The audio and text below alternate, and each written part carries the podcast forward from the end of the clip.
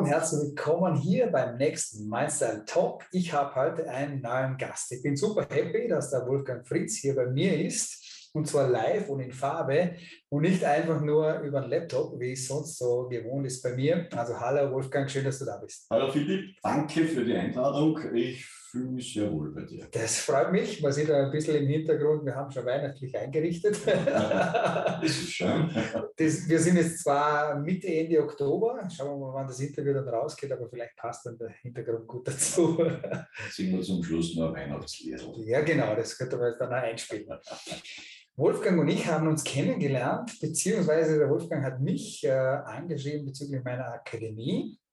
Und nach drei Sätzen Telefonat äh, ist mir schon mein Herz richtig aufgegangen. Wolfgang lacht schon, weil äh, zwei Sportlerherzen, glaube ich, aufeinander getroffen sind.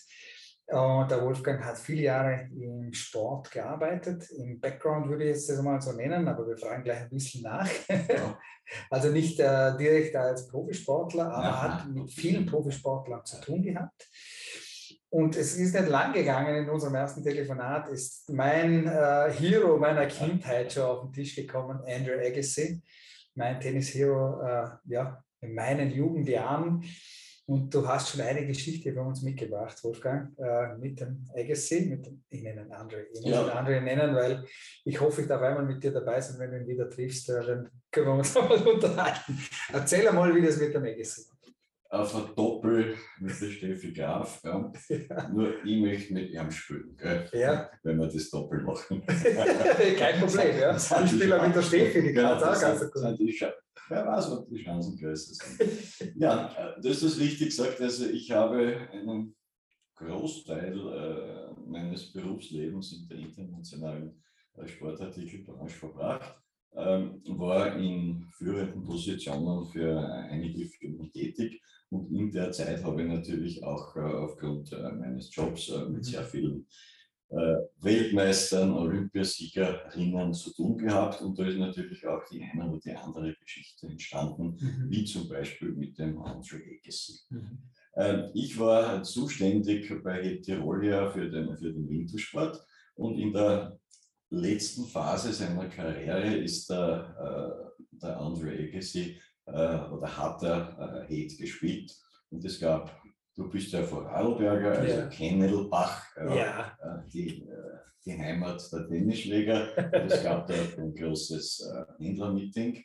Und der Höhepunkt war, dass äh, einige Auserwählte ein paar Schläge mit dem Agassi machen haben dürfen oder hätten dürfen. Und wie es halt so ist, äh, irgendwer hat gesagt, so, da ist der Andrew, wer will mit ihm spielen? Keiner äh, am Anfang. Und äh, der Andrew äh, und ich kannten uns äh, von Amerika und ich bin dort daneben gestanden, weil war ja kein Inland auch nicht vorgesehen, äh, mit ihm zu spielen. Aber er hat gesagt, Wolfgang, let's break the ice, we play. Ja, wir haben also dann schön gespielt. Das heißt, ich habe gespielt, er hat, er hat schön gespielt. Und irgendwann einmal hat es geheißen, okay, äh, last ball. Und ich erwische eines der schönsten äh, Backhands meines Lebens, ziehe voll durch. Der Ball fällt auf die Netzkante und der Andre Agassi ist also gerade äh, zum Netz gekommen, um meinen äh, Ball zu töten. Und der Ball Netzkante und fällt dem Andre Agassi dorthin, wo es einem saumäßig wehgetan hat. Jetzt ist es äh, im normalen Spiel schon schlimm, äh, wenn man seinen Tennispartner in die Grundjuwelen schießt. Äh, aber noch schlimmer ist äh, 100 der größten Sporthändler auf der Welt, ja, die Nummer eins. Und dem äh, ist, oder es ist mir passiert, dass es gerade äh, äh, der Ball dort bei ihm gelandet ist. Also es war mir wahnsinnig äh, unangenehm. Ich habe sofort die Hand gehoben und gesagt, sorry, sorry, sorry. Und äh, der Agassi hat es ja locker genommen und ist zum Netz gegangen und gesagt, Wolfgang, no problem. But you explain to Brooke, damals war er mit der Brooke zusammen, uh, that I'm out of order for this night. Da habe ich gesagt, das mache ich gerne. Bin zu Brooke Shit hingegangen und habe gesagt, pass auf, was immer der Andre heute äh, am Abend äh, oder später äh, nicht kann, das ist meine Zimmernummer. ich helfe gerne. Ich habe das natürlich sehr äh, locker und äh, also nicht sexistisch, sondern sehr liebevoll äh, gemeint und die Brooke Shields hat auch furchtbar gelacht und gesagt, yes. ja, das war mein, mein Kennenlernen äh, mit dem Andre. Genau. Und es ist aber nicht nur solche Geschichten, weil von denen möchte ich noch ein paar hören heute. Ähm, da wir ja einfach in unserem Talk hier immer wieder hinter die Kulissen blicken wollen, auch ähm, haben wir auch im Vorfeld schon ein bisschen darüber gesprochen, wie eben ein Agassi, und da weißt du dann eben auch ein paar Geschichten und Bescheid, wie zum Beispiel ein Agassi dann bei US Open oder sonst welchen Großveranstaltungen, wo es wirklich zählt, wo es um, um die wahren Eier geht quasi, wie sich so jemand auf vielleicht die entscheidenden Schläge vorbereitet. Erzähl uns da vielleicht ein bisschen was dazu. Das hat mich ja am meisten äh, interessiert, äh, weil was für ein Andre Agassi äh, Wimbledon äh, oder ja. US Open ist, äh, ist für uns kleine Tennisspieler eine Vereinsmeisterschaft oder nur ein Ranglistenspiel. Mhm. Aber auch da kommt es zum Matchball und das ist es für uns eine ähnliche Situation, halt nur in einem kleineren Rahmen. Und das habe ich dem, äh, dem André äh, gefragt, wie, ist das Gefühl? Äh, wie machst du das? Du bist, du bist in New York, du bist also quasi äh, der Hero, der Nationalheld. Fünfter Satz, äh, erste Grand Slam ähm, und du musst aufschlagen oder einen, einen Rückschlag machen. Das geht um alles, ja. Und er hat gesagt, beim ersten Mal ist es ihm passiert. Mhm. Da, äh, ich kann mich also nicht mehr erinnern, äh, gegen wen er seinen ersten Grand Slam gewonnen hat. Aber da war er so ein krasser Außenseiter, dass er schon so selig war, dass er ins Finale gekommen ist, dass alles nur der Zucker auf der Torte war. Mhm. Und genauso locker hat er gespielt und er hat gesagt, ich habe den Matchball eigentlich versäumt. Plötzlich äh, war letzter Satz, äh, ich habe aufgeschlagen, Punkt, der erste Grand Slam. Dann ist es schwieriger geworden. Weil dann habe ich angefangen zu nachdenken und gesagt, vielleicht möchte ich nur mal ein Grand Slam gewinnen. Und das ist aber dann äh, trainiert worden. Das heißt, im Training wird diese äh, Matchball-Situation, Grand Slam, nachgestellt. Da sagt der Trainer, okay, wir sind jetzt in Wimbledon äh, oder Roland Garros oder wo auch immer, Matchball, fünfter Satz. Mhm. Und dann wird es zum Teil eingespielt äh, mit, äh, mit, mit Aufnahmen, mit Bildern, mit, mit Videoaufnahmen, auch vom, äh, vom, vom Ton her. Und dann wird das quasi simuliert. Und der Ekesi sagt, ähm, es ist ein großer Unterschied, ob es das zweite Mal ist mhm. oder das dritte Mal, weil für ihn war es immer so, in der Situation hat er sich immer an eines geklammert, indem er gesagt hat, der andere hat noch nichts gewonnen. Mhm. Ich habe schon ein oder zwei Grand Slams. Wenn das jetzt nicht funktioniert, okay, habe ich ein wichtiges Spiel verloren, aber ich bin nach wie vor Grand Slam-Sieger. Mhm. Und dann ist ein Unterschied, habe ich gesagt, ob du aufschlägst oder ob du returnierst. Mhm. Weil äh, davon hängt es ab, äh, wie viel Zeit du zum Nachdenken hast. Mhm. Bist du der Return-Spieler, bist du davon abhängig, wie schnell der andere serviert. Bist du selbst der Aufschläger, kannst das hinauszögern. Und je länger du es hinauszögerst und den Ball äh, aufspringen lässt, umso mehr äh, geht äh, Hirnschmalz, Hirnratterei geht ja. los. Und dann kommen die berühmten äh, Moments of Excellence, die ja. im, im, mentalen Leben wahnsinnig wichtig sind. Ja. Und wenn er dann sagt zu sich selbst, was soll's, ich habe eh schon zwei gewonnen, dann gewinnst du auch den, den dritten. Ich habe in meinem Sportleben einen ganz wichtigen Satz gelernt und der war, die Sieger sind letztendlich die, die das Gewinnen mehr wollen, als sie Angst vom Verlieren haben. Mhm. Und wenn du in der Situation sagst, okay, jetzt möchte ich meinen dritten Grand Slam gewinnen, mhm. dann schaffst du es auch würdest du sagen, das geht dann tatsächlich eher um die innere Ruhe, um diese Leichtigkeit, weil ja. so würde es ich sehen. Aber ja. wenn, du, wenn du sagst, okay, ich habe schon Grand Slam gewonnen, ich habe eigentlich nichts zu verlieren, obwohl du was zu verlieren hast, ja. aber ja. auf fundamentalen Ebene, du hast ja. nichts zu verlieren, weil ich habe meinen Grand Slam ja. schon in der Tasche, also das kann mir niemand wegnehmen, ähm, steckt für mich tatsächlich, ich mache es mir leichter, ich bringe da eine Leichtigkeit rein, oder? Ich habe jetzt nicht so wahnsinnig viel zu, zu verlieren. Mhm. Wenn es jetzt um einen einzelnen Grand Slam geht, mhm.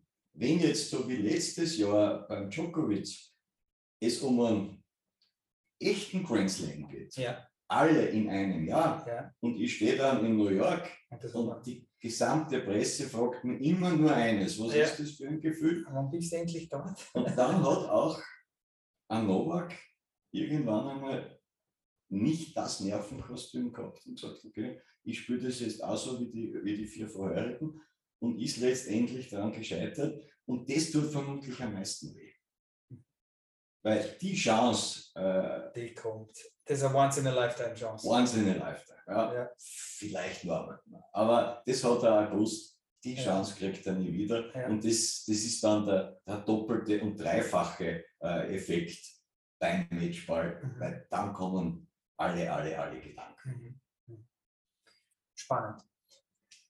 Spannend deshalb, weil äh, du hast ja auch andere Sportarten genauso erlebt, beziehungsweise andere Top-Sportler erlebt. Und wir haben kurz im Vorfeld eine Story angerissen. Ja. Stell dir vor, oder die Leute da draußen, stellt euch vor, ihr steht auf der bekanntesten und gleichzeitig härtesten Skirennstrecke der Welt dort am Gipfel, wo du weißt, da gibt es keine Gefangenen mehr und da gibt es, wenn du dir da weh tust, dann hast du kein Zahnweh mehr, sondern bei uns. du stehst auf der Streif Mausefalle. Ja. Und, der, ähm, und der Wolfgang ist auf der Streif, auf der Mausefalle gestanden mit drei bekannten Gesichtern. Ich bin einmal mit drei wirklich bekannten Gesichtern dort gestanden, nämlich mit dem Armin Assinger, dem Patrick Ortlieb und dem Hannes Denkel. Jetzt muss man sagen, äh, Ortlieb zweifacher Olympiasieger, äh, Trinkel Weltmeister und Armin Assinger hat nie viel gewonnen. Ja? Aber als wir bei der Besichtigung dort standen, hat der Armin Assinger das große Wort geführt. Wie es halt auch noch ist. so, so, Wie es halt auch noch ist und wovon er ja lebt, äh, ja. letztendlich. Ja? Und äh, jetzt muss man sagen, es war äh, die Besichtigung, wo man nicht fährt, sondern nur hinunterrutscht. So heißt es äh, Besichtigung. Und ich durfte mit diesen drei eben mit hinunterrutschen. Wobei hinunterrutschen auch äh, harmlos klingt, es ist schon steil und eisig und auch hinunterrutschen äh, muss man irgendwann einmal äh, sich, sich selbst überwinden. Und ich habe also die Jahre davor und im Vorfeld von allen bekannten, guten äh, Skifahrern eben gelernt, der Sprung in die Mausefalle ist einfach die größte Überwindung. Mhm. Man hat Angst und wenn man keine Angst hat, hat man zumindest einen Heidenrespekt. Mhm. Und äh, so war das dann auch. Und mich hat sehr fasziniert, wie diese drei äh, Läufer ihre Angst oder ihren Respekt äh, überwunden haben, indem sie sich gegenseitig äh, ja, verarscht haben. Das heißt, es hat jeder dem anderen erzählt, welche Linie er im Rennen fahren will, hat aber immer ganz eine andere Linie erzählt. Der Assinger hat gesagt, na Burschen, wir werden das gleich machen. Ähm, überlegt, ne? Und er hat gesagt, ich sag's euch, ich komme da einer und mache einen kleinen Schwanzele. Ja? Mhm. Und mit dem kleinen Schwanzele nehme ich ein bisschen von der Fahrt weg, damit kann ich her reinfahren und erwische dann die nächste Kurve zum Steigern besser. Ne? Die haben gesagt, ja, sie machen das anders. Das heißt, äh, da bin ich im Nachhinein dann draufgekommen beim Rennen. Mhm. Beim Rennen habe ich geschaut, ist keiner die Linie gefahren, die er dem anderen erzählt hat, sondern die Linie vom anderen. das Lustige an der Geschichte war, es hat keiner von diesen drei gewonnen. Also die, die Linie war vielleicht äh, nicht die beste, aber um äh, auf den mentalen Aspekt zurückzukommen, ja. Ja sie haben ihre Angst überwunden, indem sie Humor ins Spiel gebracht haben. Und offensichtlich ist Humor auch ein, ein bisschen ein Angstfresser oder ein Katalysator äh, mhm. für das Ganze oder ein mhm. Ventil, um nicht an das denken zu müssen, woran man nicht denken will, nämlich was passiert, wenn ich in der Mausefalle stürze. Ja, spannend. Spannend. Wolfgang, wir wollen aber auch äh, ein bisschen mehr noch über dich natürlich auch hören äh, und erzählen. Und wir fangen, ich fange immer gerne ganz vorne an ja. und frage, wie ist der kleine Wolfgang denn überhaupt äh, ja, aufgewachsen? Der kleine Wolfgang ist in der Steiermark aufgewachsen, war ein sehr kränkliches und schwächliches Kind. Aha. Ja, und hat irgendwann einmal so mit äh, 10, 11 Jahren das durchschaut, okay. dass er so ein kränkliches, schwächliches Kind ist. Ja. Und hat dann in der Bravo eine Annonce gelesen, das hatte ich vielleicht mein Leben nicht vergessen. Also, Beef-Botti hat das geheißen, das war so eine Dose mit irgendwelchen äh, Vitaminen und guten Sachen. Dann gestanden, wenn man das äh, neun Monate nimmt, wird man so ein Cornetto. Jawohl. Dann habe ich mir das mit äh, zehn Jahren oder zwölf Jahren bestellt. Dann ist der Postbote gekommen, hat es mir nicht äh, zustellen können, weil ich noch minderjährig war. Hat es meinem Vater gegeben. Mein Vater hat gesagt, deppert bin ja, äh, wenn man das äh, trinkt, äh, kriegt man keine Muskeln, sondern nur, wenn man äh, Sport macht. Mhm. Und am nächsten Tag habe ich angefangen. Und habe also wie wild äh, Sport betrieben äh, und habe dann im Laufe der Jahre alles getan, was der liebe Gott verboten hat, von Fallschirmspringen, äh, Paragleiten, Bungee-Springen, Klettern, Tauchen und, und, und, und. Äh, so wie die, die Männer, die aus dem Krieg zurückgekommen sind, gesagt haben, sie wollen nie wieder Hunger haben. Ja. So war meine Triebfeder, ich will nie wieder äh, schwach sein. Ja. Ich habe dann ein, ein Doppelstudium gehabt, Betriebswirtschaft und Lehramt für Turnen und Sport Jawohl. und habe mich dann äh, da austoben können. Der Hintergrund war, mit 17, also knapp, knapp vor der Matura, hatte ich einen Traum, I had a dream, und ich wollte aktiv äh, bei den Olympischen Spielen teilnehmen. Aha, okay. Bin aber dann relativ schnell draufgekommen, Österreich wird mich nicht hinschicken, die Frage ist nur schnell, in welchem Sport? Im Geräteturnen. Geräteturnen, ja gut. Mhm. Ja. Und zwar, Österreich will mich nicht hinschicken. Wie gesagt, ich bin äh, in, äh, in Kaffenberg äh, aufgewachsen. Die Hochburg war ihr vor Radlberger. Vermutlich seid ihr es immer noch. Ja. Und da hat es zwei, drei gegeben, die um so viel besser waren als wir alle gemeinsam in der Steiermark, dass mir klar wurde, wenn wer zur Olympia fährt, sind es die Kameraden aus Vorarlberg und nicht ich. Mhm. Dann haben wir gedacht, okay, wenn nicht aktiv, äh, dann passiv. Mhm. Und habe eben dieses Doppelstudium genommen und habe mir dann meinen Wunsch erfüllt und war bei fünf, sechs Olympischen Spielen, Weltmeisterschaften, Tour de France, äh, was halt immer an großen Sportereignissen äh, äh ins Leben äh, ja. gekommen ist für mich.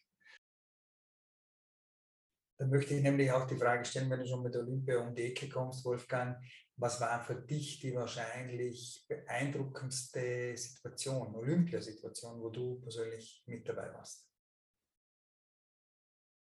Viele Eröffnungen, mhm. aber die für mich beeindruckendste Situation war 98 Nagano. Hermann Mayer. Mhm. Und äh, ich stand relativ nahe mhm. äh, unter der Stelle, wo er abgesprungen bzw. abgeflogen ist und dann gelandet ist. Ja. Und äh, ich war damals für äh, eine große österreichische Skihelm- und Brillenfirma äh, als mhm. Geschäftsführer dort. Und ähm, habe zufällig gesehen, wie ein junger äh, Fotograf abgedrückt hat, mhm. als der Meier fliegt. Statt fährt, fliegt. Den habe ich dann im Ziel gesehen, war Amerikaner, und habe ihn gefragt, ob ich das Bild kaufen kann, ob ich die Rechte kaufen kann. Ja. Und sagte, yes, why not? Dann haben wir uns auf 10.000 Dollar geeinigt. Jetzt war das Problem, jetzt stehst du in, in Nagano im Ziel und hast nicht unbedingt 10.000 Dollar eingesteckt. Das war also relativ kompliziert, aber ja, ja, das ist geglückt. Ich habe das, hab das Bild äh, bekommen. Wir haben daraus ein Poster gemacht und äh, haben draufgeschrieben, und es war nach dem vierten Bier ist mir diese Idee gekommen, This is the way we test our helmets. So ist der Crazy. in der Luft gewesen. Als guter Marketing-Gag neben, nebenbei. Ja, das war, das war der Hintergrund. Jetzt muss man wissen, äh, jede äh, Sportfirma hat Plakate, Poster, die sie beim Händler platziert und sagt, du schau, ich leg da Fuchsposter, Äh, Bildchen gibst dir an die Kinder oder wer auch, wer auch immer interessiert ist. Und der Händler sagt, ich habe eh schon so viel und keinen Platz. mhm. In dem Fall war es aber anders. Äh, kaum war der Poster heraus, habe ich aus der ganzen Welt Anfragen bekommen für 100, 200, 300 Poster. Dann habe ich gedacht, ja, das ist gut. Und habe also äh, pro Poster einen Dollar verlangt. Mhm.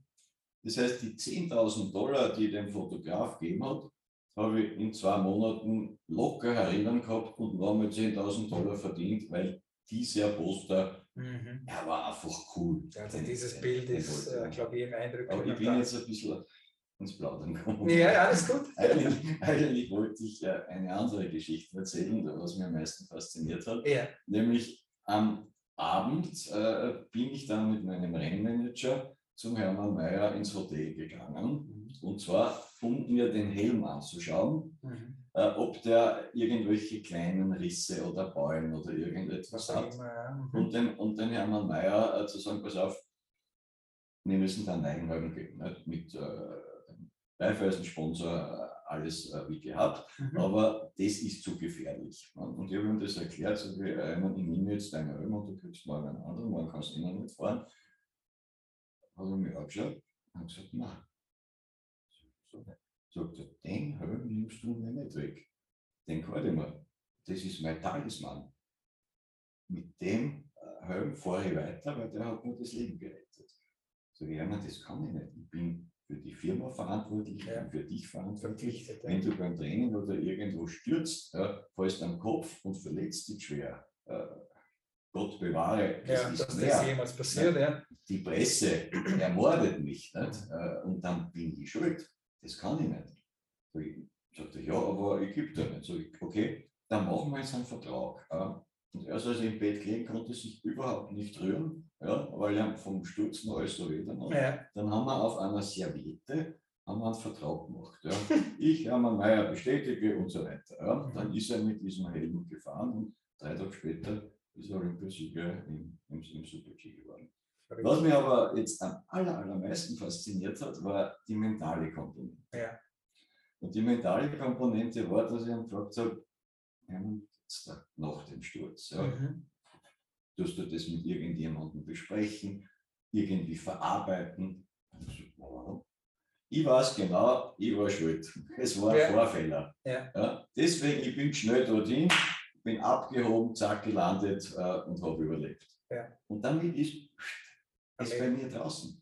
Ich brauche das nicht im Nachhinein noch immer wieder wiederkauen und Ja. mit irgendjemandem besprechen. Ja, ja. Und so viel wir über äh, mentales Training und Coaching im Sport sprechen, Mhm. es gibt auch Leute, die brauchen das nicht. Richtig. Und einer davon war das der Hermann Mayer, der gesagt das kostet mir Zeit, das brauche ich nicht, weil äh, er ist eine, eine Rennsau. Und das, lieber Hermann, äh, ich meine das nicht, Ja. ich meine das nicht despektierlich, sondern der ist im, im Training ist er gefahren, was gegangen ist. Ja. Ja, er hat glaubt, er ist eh 100% gefahren, in Wirklichkeit im Unterbewusstsein ist er 80% gefahren, Ja. mehr hat er nicht braucht. Aber kaum war es beim Rennen.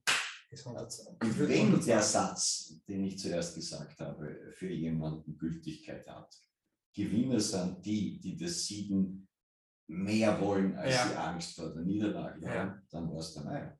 Weil in seiner Anfangszeit, wenn der drei, vier Zehntel nur schneller war als der zweite, war er ja nicht zufrieden mit sich. Das war zu wenig, ja. Ja, der hat sieben, acht eine Sekunde, dann hat er gelacht und gesagt, ja, ich bin gut gefahren, Ja. etwas eine Sekunde.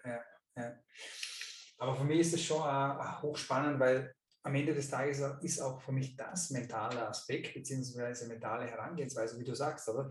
Ähm, Hermann sagt, ich muss nicht das nochmal durchspielen, 25 Mal, es ist Genau, mir ja. klar, es Ja. ist mir glasklar, was das Problem war. Ich bin schuld. Genau, abhaken, Alles, was ich mache, ich konzentriere mich jetzt am Super-G. Genau, Ja. und, das, und das ist einfach schon mentale Komponente, die vielleicht einfach natürlich gegeben, aber sicher, ja, sicher, natürlich umgesetzt, wie auch immer man es das sehen mag, aber schon hochspannend, einfach zu sagen, okay, ich kann so eine absolut verrückte, noch nie dagewesene, noch nie wiedergekommene Situation äh, so wegstecken.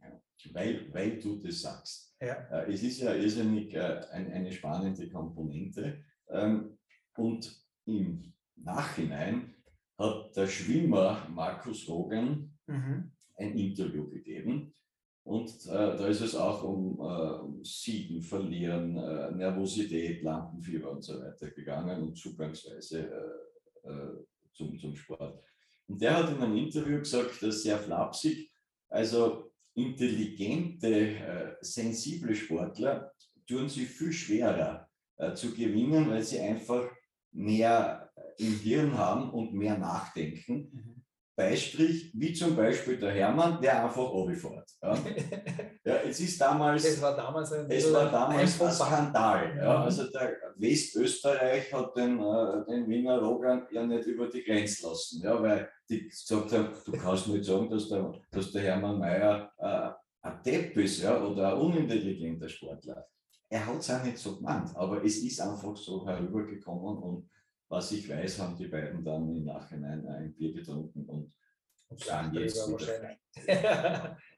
Nein, ich glaube auch, dass das sicher nicht so gemein war, aber es ist im Sport. Ähm, das hat halt nichts mit Intelligenz und Intelligenz zu tun, es hat tatsächlich mit zu tun.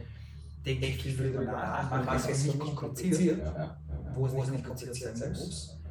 Oder, Oder eben, eben genau, genau das Gegenteil, man macht es leicht und sagt, okay, ich kann es sagen, ich kann es reflektieren, war mein Fehler das war es. Zwei, drei Tage später kann man äh, ja, und kann dann äh, geadelt werden äh, zum, Sozusagen. Her zum Herminator. Ja, zum Herminator. Zum Herminator vom, vom, vom Terminator. genau. Apropos geadelt, äh, ja. es gibt ja noch mehr Geschichten, zum Beispiel die Geschichte vom Kaiser Franz. Ja. wie, wie kommen wir noch zum Herrn Franz Klammer? Machen wir dann eine Brücke. Ja. Ähm, der Franz Klammer war 15 Jahre lang äh, unser äh, Testimonial äh, für, für Ski und Binden. Und irgendwann einmal ist er zu mir gekommen und hat gesagt, das Guinness Buch der Rekorde möchte einen neuen Rekord haben. Mhm. Und in Hemmerwand, das ist an der Grenze zwischen Norwegen und, und Schweden, macht ein Freund von mir, der Stig Strand, äh, Weltcupsieger äh, Slalom, äh, ein Skigebiet auf. Mhm. Der ist da beteiligt.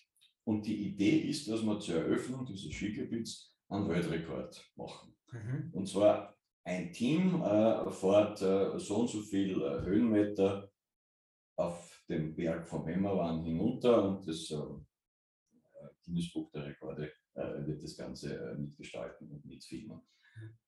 Mhm. Sag ich, Hermann, äh, Hermann äh, Franz, kein Problem. Äh, natürlich rüsten wir dich aus, nicht? oder mhm. das Team aus. Da habe ich gesagt, nein, das geht's nicht. Äh, nachdem das quasi ein Firmenteam ist, muss einer von euch mitfahren. Ja. Und, äh, Wer kommt zum Markus? Das bist du. Ich gesagt, hat er gesagt, nein, das haben die äh, vom Guinness und äh, die stecken da hinter dem Guinness-Buch der Rekorde. Ich gesagt, das muss ein, ein Firmenmensch mitfahren. Gut, also so war es dann auch. Äh, ich habe Wochen und Monate lang nur Kniebeugen gemacht und dann sind wir äh, nach Hemmerwang gefahren. Im Mai, es hat geregnet, es war neblig und wir sind 52 Mal äh, auf denselben Hügel aufgeflogen und so gut es ging, also so gut die anderen und es ging, war ich, äh, hinuntergefahren.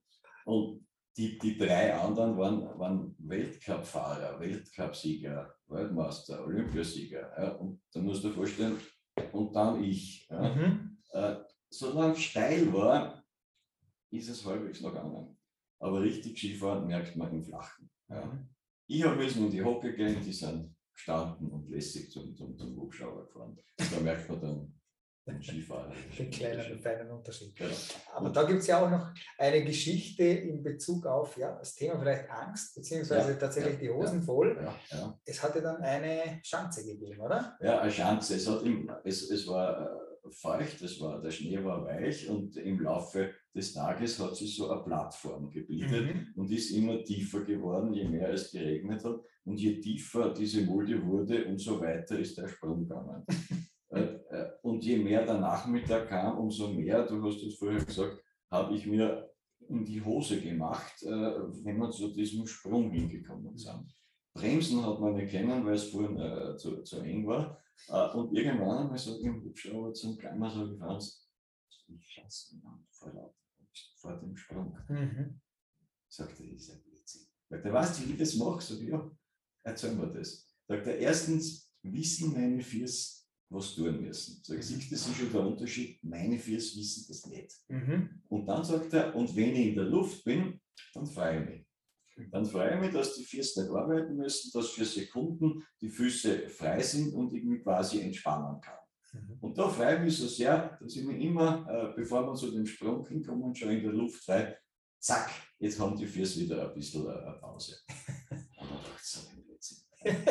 Als ich das nächste Mal äh, zu diesem äh, Sprung hinkam, hat mein Unterbewusstsein aber die Klammerworte in mich hineingesetzt mhm. und kam wohl in der Luft und dachte, der hat recht. Ne? Mhm. Ich muss jetzt gar nichts äh, mit den Füßen tun. Gut. Und so habe ich mich die nächsten Male quasi auch darauf gefreut, äh, in, in, der Luft zu sein und die Füße zu entspannen. Und die flapsige Antwort äh, von Franz Klammer hat mir geholfen, meine eigene Angst zu überwinden, ohne dass ich es gemerkt habe. Ja? Weil ich war mit, mit diesem, das ist eigentlich ein Blödsinn, nicht in der Luft frei, weil die Füße nicht arbeiten müssen. Aber damit habe ich mich beschäftigt ja. und somit hatte ich keine Kapazität mehr, an meine eigene Angst zu denken. Ja, genau.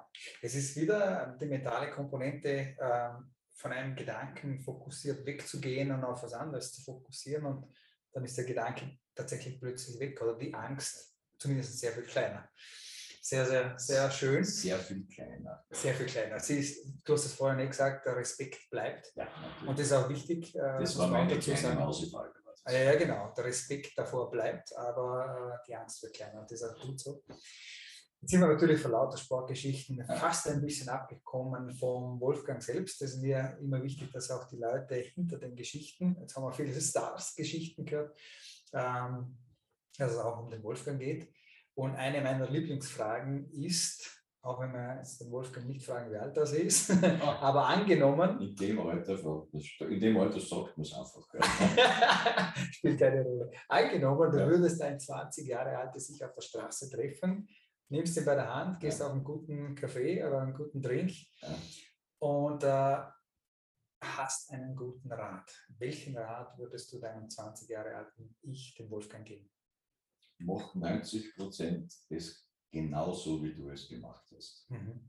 Ich habe jeder Mensch natürlich äh, Fehler gemacht, falsche Entscheidungen. Mhm. Aber das Glück zu haben, dass Beruf und Berufung so nah beisammen ist, mhm. dass jemand, der den Sport so liebt, sein, sein ganzes Leben äh, äh im Sport arbeiten kann. Mhm. Und es gibt ja äh, den schönen Satz, du lern was Gescheites, mhm. lern was, was dir Spaß macht, mhm. weil dann musst du nie wieder arbeiten. Mhm. Und das, äh, das, das, das äh, war auf jeden Fall äh, für mich der Fall. Und jetzt kommt dazu, weil du schon das hohe Alter angesprochen hast, jetzt habe ich das Privileg, dass ich auf einigen Fachhochschulen, Universitäten ja. quasi mein Wissen, meine Erfahrung und auch die Geschichten äh, an die Studierenden weitergeben darf. Und wenn ich dann die Evaluierung liest, äh, beste Lehrveranstaltung im Studium, dann fährt man schon 5 cm größer nach Hause und sagt, ja,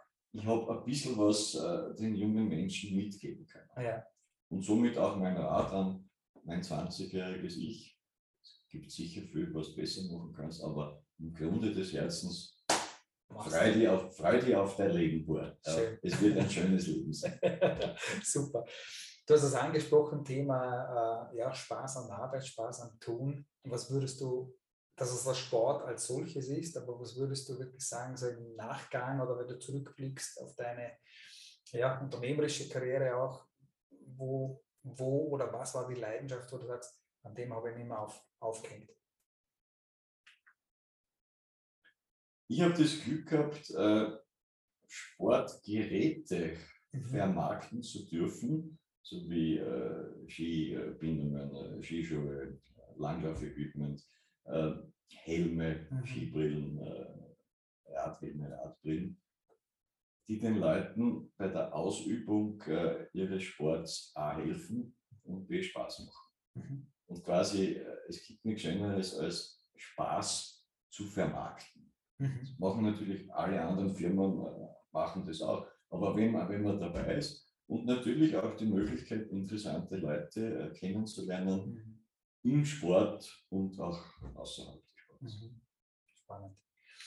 Wunderbar. Du hast es aber auch angesprochen, quasi 20-jährig ist ich, äh, mache sicher nicht alles richtig. Würde ich gerne die Frage stellen, ähm, gibt es etwas, was du vielleicht bereust, getan oder vielleicht auch nicht getan zu haben, wenn du zurückblickst?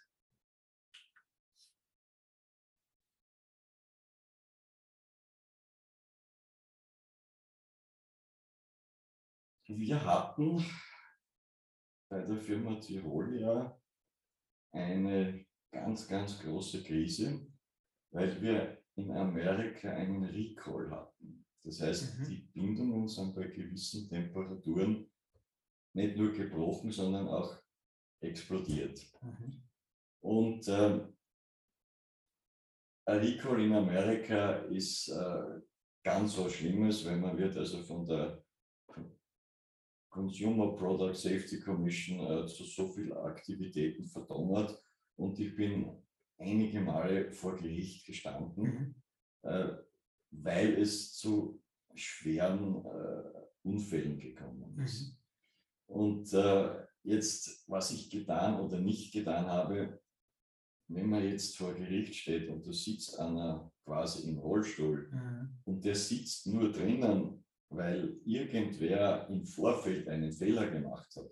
Das war jetzt gar nicht so sehr äh, die Firma Tirolia, sondern das war der, der Zulieferer äh, Dupont, der uns ein falsches äh, Kunststoffgranulat geliefert hat. Mhm. Aber letztendlich waren wir die, die es dann aus Die Verantwortung übernehmen müssen. Ja. Und jetzt äh, sitzt er drinnen und verlangt einen Schadensersatz von, äh, von einer Million Dollar.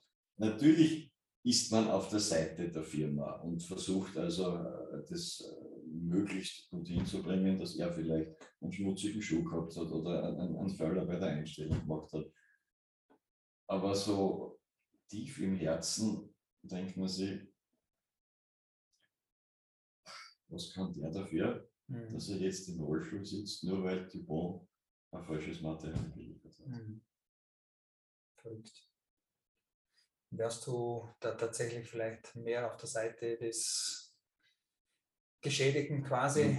Im, im, im Nachhinein, Im Nachhinein eher. Mhm. In dem Augenblick ist es natürlich so, man ist dort der Repräsentant seiner Firma. Ja. Und noch dazu äh, spielt sich das ja logischerweise auf Englisch ab. Mhm. Jetzt war ich äh, fast ein, ein, ein, ein Fluent Speaker, mhm. aber die Rechtssituation äh, in einer fremden Sprache und äh, die Hinterfotzigkeit des Staatsanwaltes zu durchschauen, mhm. Das hat so viel äh, Konzentration und Kraft gekostet, mhm. dass die Emotion für denjenigen zu mhm. dem Zeitpunkt gar nicht da war. Mhm. Aber auf deine Frage jetzt im Nachhinein, äh, ja, denke ich mal, die haben vielleicht zu wenig Schadenersatz gekriegt. Okay, okay spannend, dass du das so ehrlich und so offen sagst. Danke, danke auf jeden Fall dafür, weil sowas kommt selten vor, dass so, äh, auch so ein Thema, beziehungsweise tatsächlich, ähm, ja, Reue ist jetzt vielleicht tatsächlich irgendwo der falsche Ausdruck, aber dass auch sowas auf den Tisch kommt, wo man sagt, okay. Mit, Mitgefühl. Ja, Mitgefühl, also wie. wie Gerechtigkeit. Wie kommt denn der kleine Knopf da dazu, äh, jetzt im Rollstuhl zu sitzen, wenn, genau. wenn Menschen Fehler gemacht haben? Also danke auf jeden Fall dafür ähm, wollen aber vielleicht dann wieder auf die schönen Seiten des Lebens schauen und jemand fragen wie den Wolfgang, wenn du nach vorne blickst, wo siehst du dich selber in 5, 10, 15 Jahren, was möchtest du noch bewegen? eines äh, meiner Anführungszeichen äh, großen Vorbilder äh, ist der Juppie Hesters. Der hat mit 100 noch gesungen. Ja. Sie haben zwar wie, wie hast du es dem Singen? Singen tue ich gerne. Ja, gut. Den haben sie mit einem Doppelklebeband ans Klavier geklebt, weil er nicht mehr stehen hat können. Ja. Aber er hat, er hat noch gesungen. Und solange sie mich noch hören wollen, mhm. in, den diversesten Hörsälen, äh, und die Leute oder die Studierenden nicht sagen, was will der Alte mit seinen alten Geschichten? Und solange das noch etwas bewirken kann, würde ich gerne noch äh, das eine oder andere Mal eine schöne Vorlesung halten, vor allem wenn es äh, Covid-mäßig wieder sich normalisiert. Ja, schön, schön. Und dann wollen wir noch die eine oder andere Geschichte trotzdem noch mitnehmen, ähm, weil wir einfach im Vorfeld darüber gesprochen haben und wer liebt sie nicht, die alten Stars äh, oder alt unter Anführungszeichen vielleicht. Aber wir sind auch auf jemanden gekommen, der nicht sportaffin ist, also nicht direkt aus dem Sport kommt, sondern aus der Musikbranche, nicht den Herrn Hester, sondern ja, den ein Udo. Bisschen jünger, ein bisschen jünger. Ja. Den? Den Udo Jürgens. Den Udo Jürgens. Erzähl eine Geschichte. Ich war einer der Lautatoren bei einem runden Geburtstag äh, von Franz Klammer. Und der Udo Jürgens und der Franz Klammer sind äh, äh, oder waren, in dem Fall muss man sagen, äh, sehr mhm. eng befreundet. Und irgendwann einmal in den äh, frühen Morgenstunden bin ich neben dem äh, Udo Jürgens gesessen und habe ihm so äh, gefragt, so wie du tust du auch Skifahren? Ne? Sagt er, nein, ich, ich kann zwar Skifahren, aber ich darf nicht aus versicherungstechnischen Gründen Konzert und Handy und so weiter. Mhm. Aber ich tue gern Wasserskifahren. So, ja, ich tue auch gern Wasserskifahren und schon waren wir in einem äh, speziellen Thema, in einem philosophischen Thema der Schwierigkeit des Monosprungstaates oder des Monostaates aus dem Wasser. ja, und das ist äh, für jemanden, der jetzt nicht 100 Runden äh, im Sommer fährt, jedes Mal ein bisschen ein, ein Nervenkitzel. Und der Udo Jürgen schaut mich an und sagt, du, es ist ganz lustig, aber ich habe beim, beim Wasserski starten oft mehr Lampenfieber als vor einem Konzert. Mhm. Ich habe gesagt, Udo, du kannst vor einem Konzert kein Lampenfieber haben. Wenn du auf die Bühne kommst, stehen da tausend oder sitzen da tausend Leute, die nur drauf warten und denen du zwei, drei wunderschöne Stunden äh, bescherst. Und warum, du weißt, was du kannst. Er sagt das schon. Aber ich habe vor jedem Konzert eine gewisse Erwartungshaltung. Mhm. Und das macht mich innerlich nervös, also ich habe da auch ein, ein bisschen ein, ein, ein mentales Problem, mhm. obwohl ich natürlich weiß, was ich kann. Mhm. Aber ich möchte jeden Tag meine beste Leistung abrufen, was natürlich nicht geht. Was ich weiß, eine, eine hohe Erwartungshaltung äh, an mich und wenn ich die nicht erfülle, dann bin ich mit mir nicht zufrieden. Und äh, genauso wie beim Wasserskifahren ich die Erwartungshaltung habe, dass ich starten kann, habe ich die Erwartungshaltung, wenn ich den ersten und den letzten Ton singe im Konzert, dass ich mit mir zufrieden bin. Also auch hier sieht man, wie stark der Kopf ja. bei solchen Menschen nach wie vor mitspielt. Hm. Das würde ich mal zu diesen Geschichten vielleicht als Abschluss äh, einfach gerne mal mitnehmen. Ja, es sind Kopf, Kopfsachen, es ist eine Kopfsache, ob, ob du eben Franz Klammer, Udo Jürgens, Hermann Mayer oder sonst wie heißt. Ähm, die Situationen sind grundsätzlich gleich, gleich wie wir zwei kleinen Sportler auf, auf dem Vereinsmeisterschaftsspiel haben, wie die, die, die großen Profis genauso. Aber, Aber es gibt nur einen einzigen Unterschied. Äh, wir haben auch kein Geld damit verdient. Ja. Uns haben viel weniger Leute zugeschaut. Ja. Aber ich glaube, das Brennen ja. bei uns in, auf unserem Niveau, den Sport zu betreiben, ja. Ist, ist gleich. Wie das, wie das der, der Spitzensportler. Und das gilt jetzt für alle Menschen, die, die keinen Sport betreiben. Behaltet euer Brennen und ihr werdet im Sport die Erfüllung finden, die ja. ihr sucht und vielleicht auch sogar glücklich sein. Danke für, für diesen Spruch, ähm, weil ich auch glaube, das ist ja nicht nur im Sport, sondern natürlich auch im ganz normalen Leben, beziehungsweise in allen anderen Bereichen des Lebens genauso. Was ich einfach damit auch sagen wollte, ich glaube, emotional und mental, ob ich jetzt eben bei den New York Open vor 10.000 Leuten äh, spiele oder eben bei der Vereinsmeisterschaft von meinen fünf Kumpels. Ja. Ähm, ja, die Menschenzahl macht natürlich einen Unterschied, aber ich glaube, in unserem Geist und emotional äh, bleibt es beim Gleichen. Ja, mit Sicherheit. Und äh, das, ist, das ist einfach schon spannend und wichtig. Ich würde gerne mit zwei Fragen abschließen, unser heutiges Interview. Gerne. Äh, Frage Nummer eins von diesen zwei letzten Fragen. Wenn du die Möglichkeit hättest, ein großes Plakat zu schreiben, einen deinen Spruch vielleicht draufzuschreiben und den binden wir dann am Schluss auf den Flieger rauf und der Flieger fliegt Tag lang durch die Lüfte. Was würdest du für die Menschen da draußen draufschreiben? I did it my way. Wie unser Frank schon gesagt hat. Genau. I did it my way. Okay, den lassen wir fliegen, den Flieger. Okay. Und letzte Frage in diesem Falle wenn du jetzt zurückblickst, die letzten wenigen Tage, wenigen Wochen, vielleicht wenige Monate, wo war dein letzter ganz persönlicher Gänsehautmoment? Nimm uns bitte dort mal mit.